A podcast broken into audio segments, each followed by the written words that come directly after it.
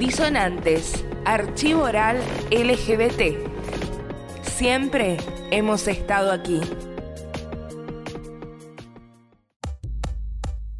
Yo soy Susana Pinzani, miembro de Venir Diverse, soy psicóloga. Es surtido y en todos los niveles seguro que haces así, 1, 2, 3, 4, 5, 6, 7, 8, 9, vos. Pues ya sabemos que es así. El año pasado hicieron una reunión mis compañeritos de secundario y eran como 70, así que me hice muy el plato porque le dije a otra que era más cumpa conmigo. Le digo, una de cada 10 personas es gay acá.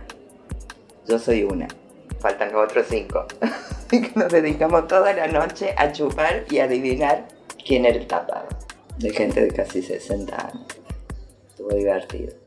Y eso cambió.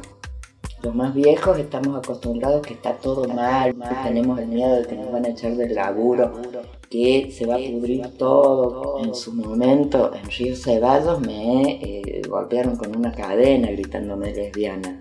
No duele tanto un cadena en el lomo. Hay cagadas que duelen más, pero como es vistoso, como para abrir una conversación. Y ya no pasan cosas. Eso ya no es lo común. Hasta donde sé, eh, sigo siendo, se van a reír, la única psicóloga lesbiana, abiertamente lesbiana de Córdoba. se ríen mis alumnos porque es la mitad de la facultad de psicología. Yo no sé qué pasa, pero les dan el título y se curan. y son re heteros todos hay solamente un profesor de psicopatología, un jefe de trabajos prácticos que mandó una patologización y se le levantó toda la clase, onda, a quemarlo vivo. Buenísimo, se tuvo que retractar el tipo. Se deja de patologizar, ya no es tanto, ya les da vergüenza. Ahora están mal vistos, los encontrás.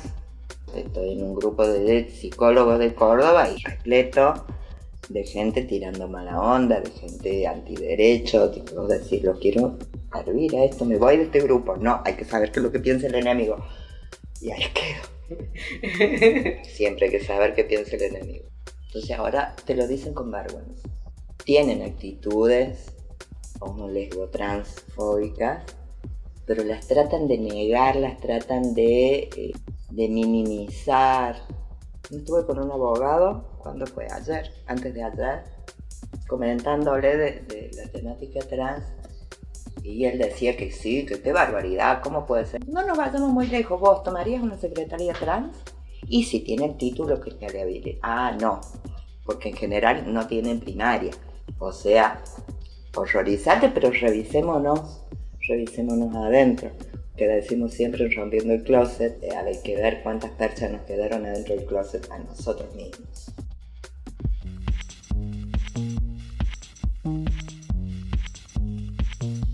Mi primera pareja, yo estaba muy casada con un señor, mi primera pareja, y tenía dos chicos, las dos nenas, y estaba embarazada del perno que vive acá arriba. Eh, mi hija mayor, que en ese momento tenía cuatro años y mucha actitud, la echó a la vieja que la cuidaba. la sacó cagando y yo me quedé que tenía que ir a trabajar y no tenía quien cuidar a las nenas.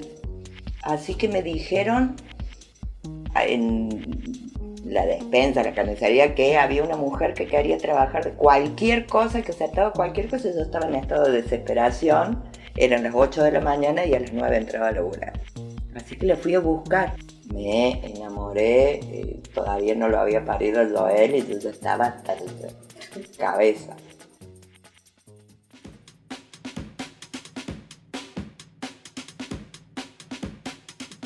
Empezamos una relación con ella que eh, estaba todos los días en mi casa, mi marido no estaba nunca.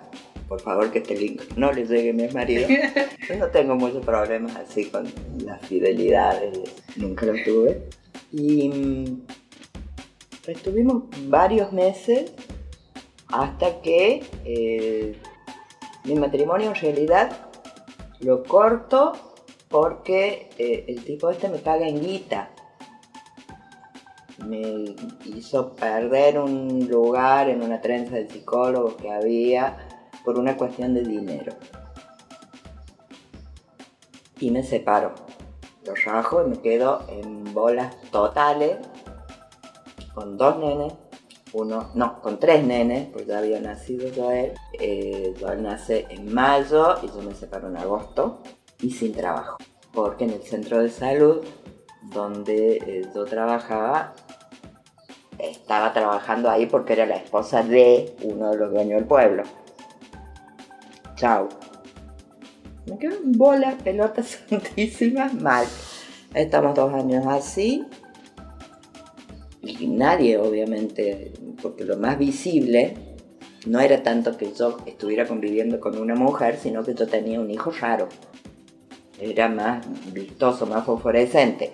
Un hijo con, una con malformaciones severas que lo que hacía la madre. La cuestión es que cuando yo me voy del pueblo, al final la cosa era que Joel había nacido así, mi hijo tiene los brazos más cortos que nosotros, le faltan dedos en las manos, que había nacido así porque yo me drogaba y era lesbiana.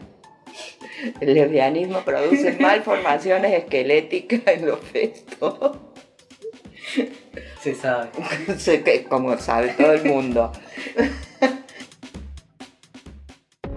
Disonantes es un archivo oral LGBT. Queremos saber tu historia. Si crees que podés contárnosla, escribinos a info.disonanteslgbt.com.